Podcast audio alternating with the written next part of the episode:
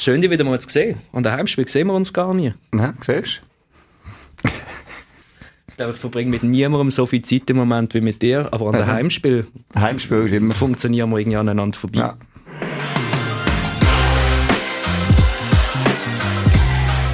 Wir haben einiges nachzuholen, weil wir am Montag nicht haben können aufnehmen. Ich bin leicht krank. Es tut mir leid für die, die den ganzen Dienstag immer wieder auf Aktualisieren gedruckt haben und dann keine Folge gekommen ist. Ähm, wir nehmen jetzt auf heute am Donnerstagmorgen um 22 Minuten ab 10 Uhr. Die Stimme ist noch ein bisschen kaputt, aber nicht wegen der Krankheit, sondern einfach, weil es ein intensiver Tag war gestern. Wir haben einiges aufzuholen. Einerseits Athen auswärts, dann Neuenburg auswärts, dann Athen daheim. Wir müssen mal schauen, wie wir das zusammenfassen nachher. Dann haben wir etwa 100 Volleyball-Ultras gestern in der Halle. Kann wir erzählen euch ein bisschen, wie es dazu gekommen ist und was wir alles gemacht haben. Und dann noch ein, ein Thema, wo wir abseits vom, äh, von der Aktualität wollen diskutieren. Und zwar geht es um Ernährung im Spitzensport, wo der Timo ein bisschen aus seinen Erfahrungen kann erzählen kann. Wie machen wir es? Eine Minute für drei Matches? Ist das okay? Ja, das passt, das passt. Okay, eine Minute ab jetzt. Genau, das haben wir letzte Woche am Mittwoch auswärts gesehen. Das ist ein Start, Startschuss von drei schwierigen Matches, wo wir uns zum Ziel gesetzt haben, gegen starke Gegner einen Schritt weiterzumachen ähm, als Team. Wir haben auswärts dort zwar 3-0 verloren gegen ein starkes Athen, haben aber eigentlich gute Ansätze schon gezeigt. Haben nachher äh, gegen Neuchâtel zwar auch 0-3 verloren, haben aber auch dort im äh, Block wieder einen Schritt vorwärts machen und haben vor allem jetzt im letzten Spiel gestern den nächsten Grossschritt gemacht als Team und haben dort, äh, sind noch fast an einer Sensation vorbei. Also wir haben noch fast den fünften Satz können gewinnen. Also haben fünf tolle Sätze gehabt und äh, haben dort hoffentlich das, was wir im Training jetzt äh, trainiert haben, haben wir umsetzen und probieren es natürlich hoffentlich jetzt auch in der Saison umzusetzen. Also insgesamt eine Steigerung durch die drei Matches haben wir gesehen. Dann reden wir doch mal zuerst noch schnell über den Ausflug nach Athen. Was ist so die beste Geschichte, die dir in den Kopf kommt ähm, von dieser dreitägigen Reise? Ja, also es ist äh, natürlich rein vom, vom Ort her, oder? Wenn man Athen geht und so, dann sind wir, wo wir zum Training hergefahren sind, äh, sind wir in die Panathinaikos Halle gegangen und zwar so in das Originalquartier. Also wir haben ja nicht äh, in ihrer richtigen Halle gespielt, weil die wird umgebaut und darum sind sie in einer eingemieteten Halle gesehen und wir sind äh, im Training aber in altehrwürdig ähm, Panathinaikos Tempel sind wir gegangen. Das ist so unter dem Fußballstadion eine abgeschrägte Halle. Wenn man dort reinkommt, hat man das Gefühl, äh, dort drinnen hast du auch die griechischen Götter gespielt. Das ist so alt. Und, und so aber, dreckig, dass es der Michi ja. Schmidt als Physiotherapeut fast wieder rückwärts aus der Garderobe raushaut. Genau, genau. So ist es mir begangen. Also man ist dort wirklich so quasi so in ein Verlies abgegangen, der Katakomben. Aber man kann natürlich auch so wie erahnen, welche Geschichten dort in dieser Halle geschrieben worden sind. Und beim Vorbeifahren, ähm, sind wir, also zum Herfahren sind wir an der Akropolis vorbeigefahren. Das ist so die Moment, wo du natürlich denkst, hey, ähm, der Sport bringt ja solche Orte auf der Welt. Und von dem her, das ist sicher mal das Erste gewesen äh, am, am Abend vor dem Match ein Training so quasi in der Stadt, eher so, dann so eine Katakombenhalle drin. Das ist mal sicher das Erste gewesen, wo, wo auffallen ist. Und am Match ist dann schon noch beeindruckend gewesen, wie unsere sensationell große Fandelegation von, sind es zwölf Leute, glaube ich, von sage und schreibe vier Polizistinnen und Polizisten ins Stadion rein eskortiert worden sind.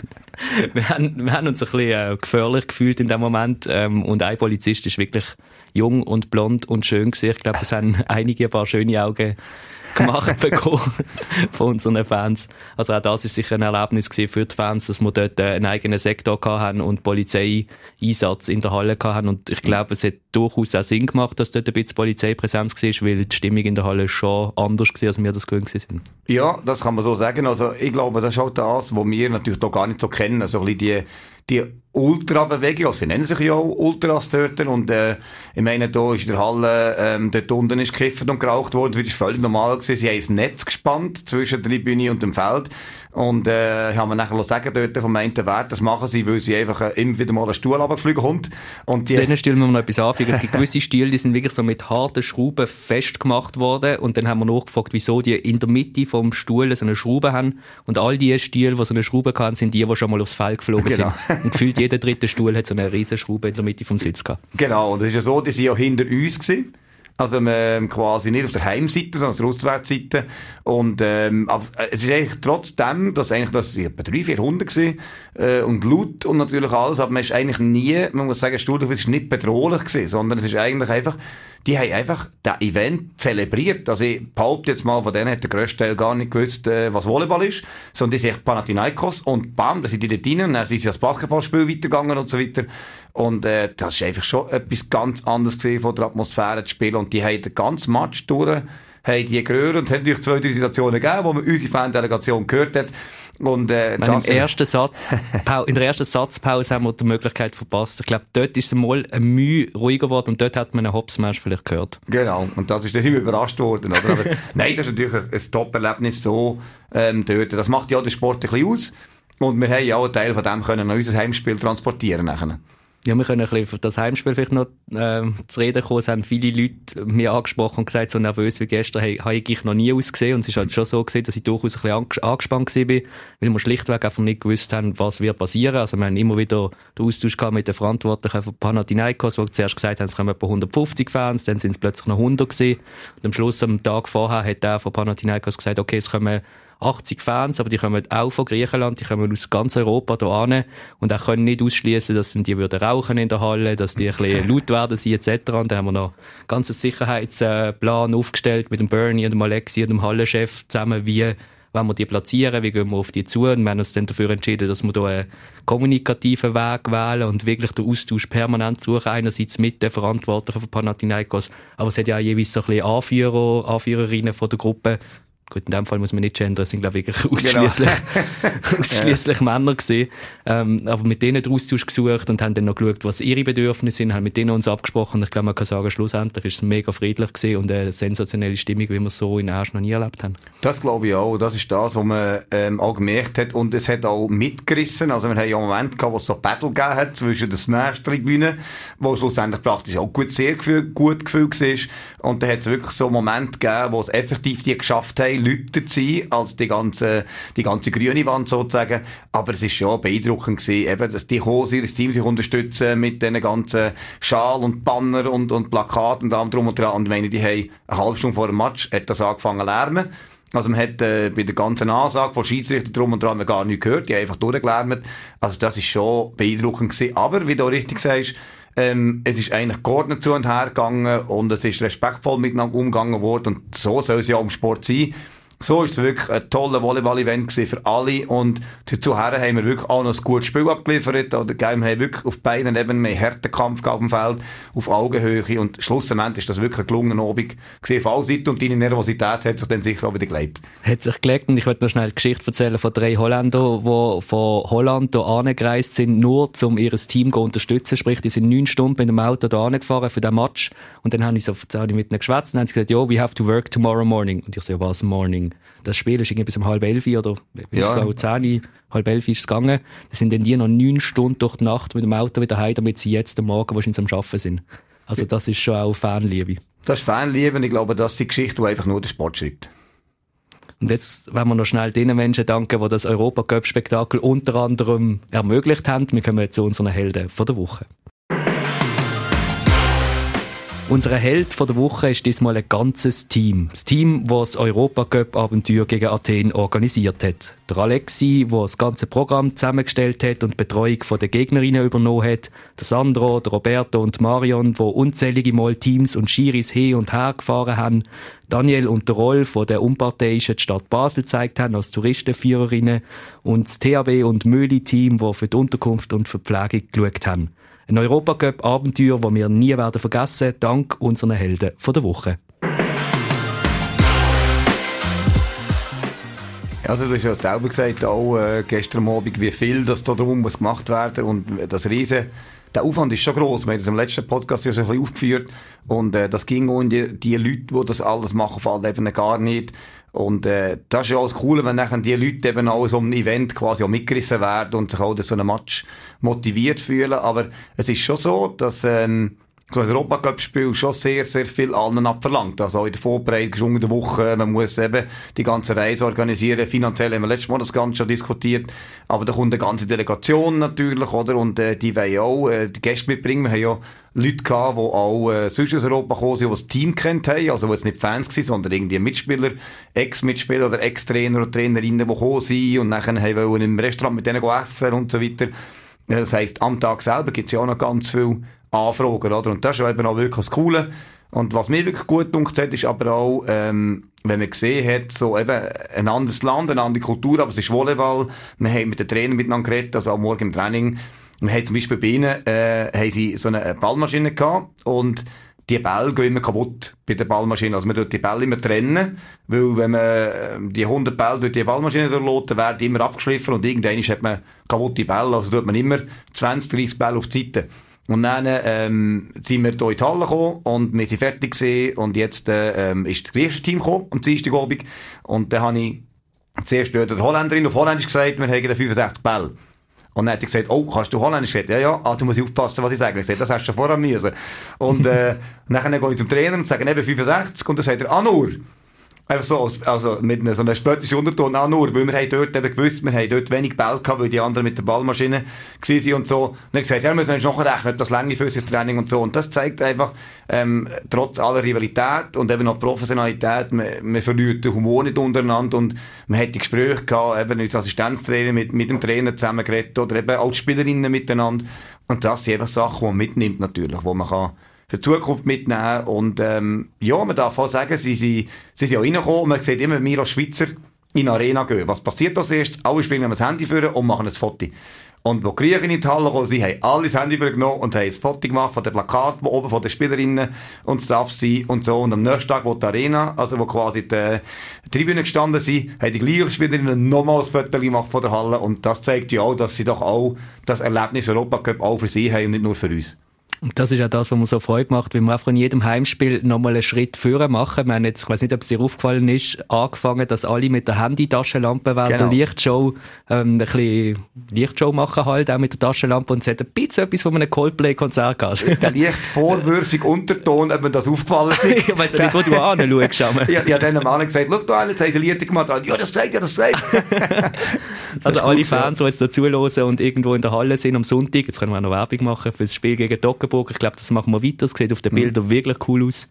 Ähm, und das ist auch schön, und ich habe es auch gemerkt, also ich habe es betont, ich habe es selber gemerkt, ohne ähm, weitere Hinweise von externen oder internen Personen. Also meine betonen, ich habe es selber gemerkt.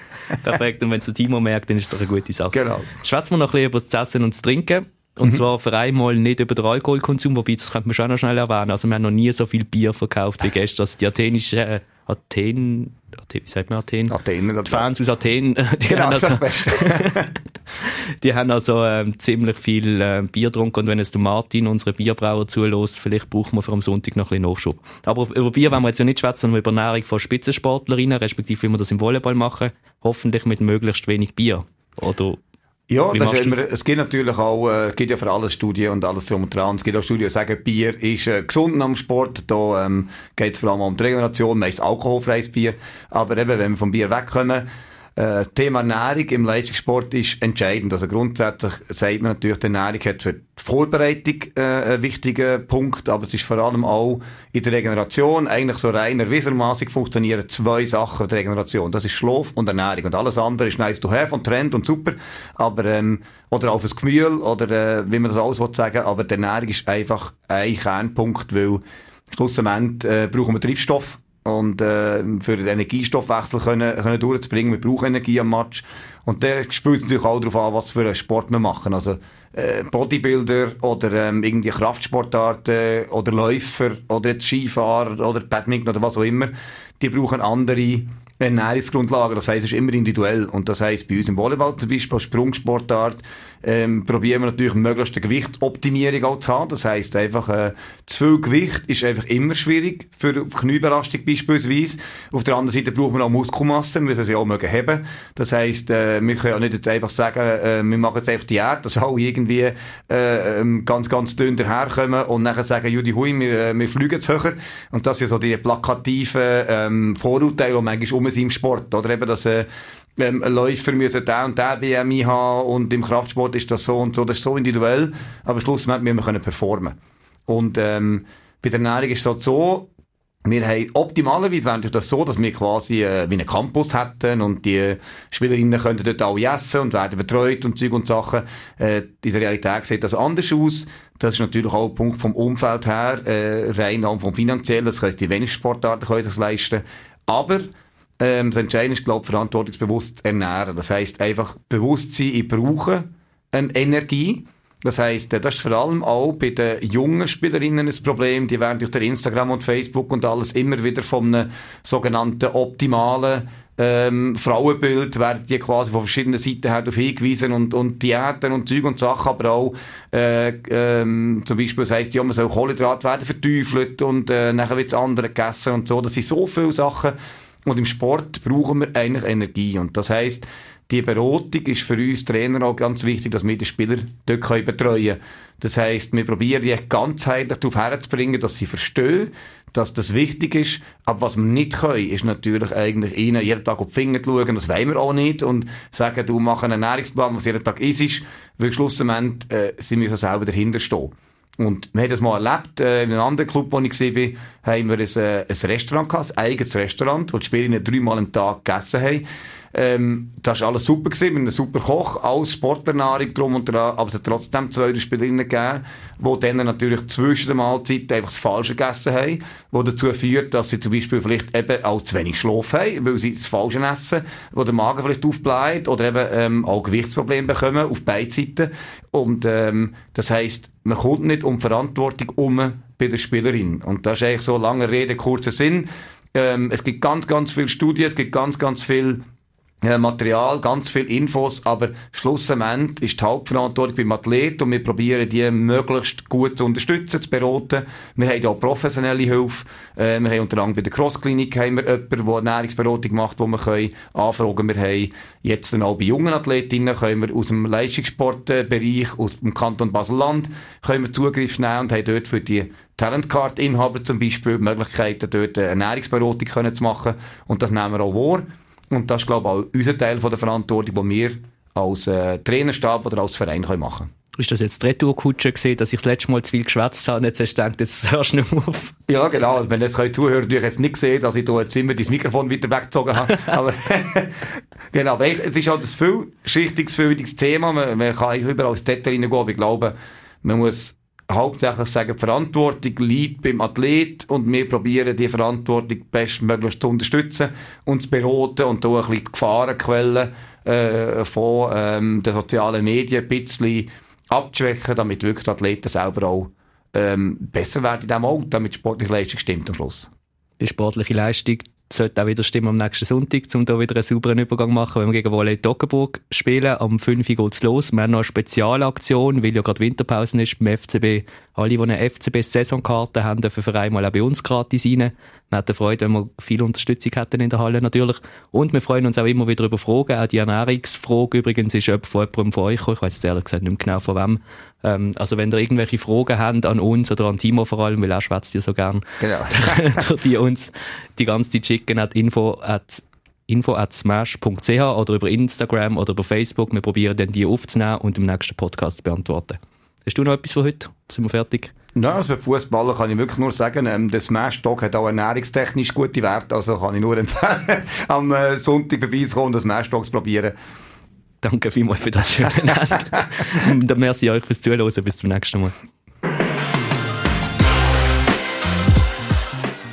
Der Bruni ist schon wieder reingekommen. er traut sich einfach nicht. Das ist ein Evergreen. Da bringen wir jetzt einfach jedes ja, Mal. besser reinkommt.